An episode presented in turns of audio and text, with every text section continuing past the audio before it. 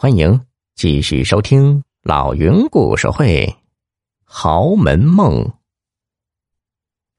一个星期后，阿红来电话，没说话，先哭了一声。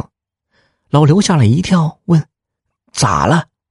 事情办砸了？”“不是，我是激动的哭了。我已经和那群富豪见了面，有一位上市公司的老总。”我的印象很好，已经初步确立了意向。老刘听了心花怒放，可当听到女儿说他这个准女婿已经五十岁时，顿时咯噔一下。这年纪也太大了点吧？只比我小三岁，这恐怕以后会被人嘲笑啊！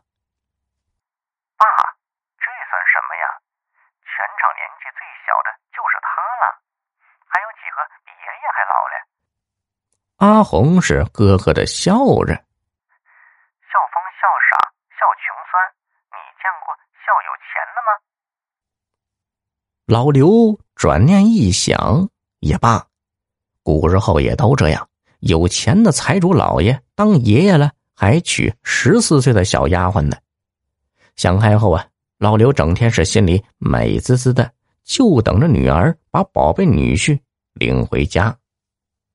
这一天下午，老刘正在忙，忽然走进来两个穿着西服、戴着领带的男人，一胖一瘦。这两人像查户口似的，问了老刘的名字，又问了女儿阿红的名字。核实无误后，啥也不说，开始四处打量起老刘的包子铺来。老刘是小心翼翼的问：“呃，两位有什么事吗？”胖子掏出一张名片，说道：“啊，是这样的，我们老总征婚，和你的女儿见过面了，嗯，比较满意，是意向人之一。我们呢是来调查一下女方的家庭情况的。”老刘一下张大了嘴巴，这算什么事儿啊？女婿竟然要考察老丈人！老刘忙请两人坐下，然后赶紧躲到一边。报告女儿，阿红一听，顿时急了：“哎呀，我没想到他们还要调查家庭情况。那现在该怎么办呢？”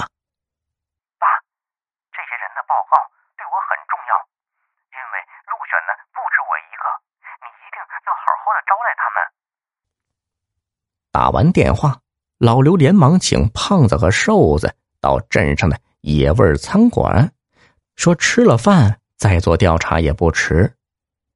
到了饭店，老刘点了满满一大桌的野味儿。两位调查员看了看，脸上立刻有了笑意。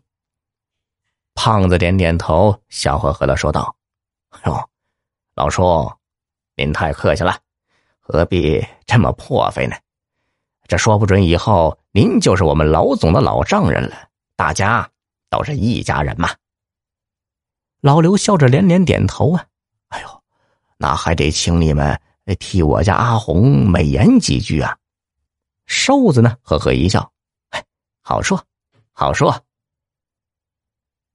吃饱喝足，瘦子拿出笔记本，问了老刘一些家庭问题。问完了，胖子边剔着牙边说：“老叔啊，我不妨跟你透露个信息啊。”老总相中的人不止你女儿一个，一共是五个，而你女儿的评分呢，排在第二位。老刘一听，顿时紧张起来。胖子接着说：“阿红的机会是非常大的，一切就看最后的家庭调查结果了。相比其他人选，阿红的劣势在于农村出身，父母都是农民，受教育程度不高。”但阿红的母亲已经去世，这一点倒是比较有优势。还有，阿红的父亲忠厚老实，不像一个贪心的人，这一点也可以加分。老刘听的是忽喜忽忧，脸色随着胖子的话变来变去。这但有一条啊，胖子眉头一皱，变得严肃起来。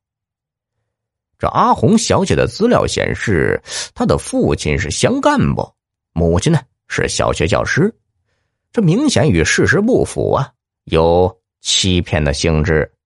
这恐怕……嗯，说着连连摇头。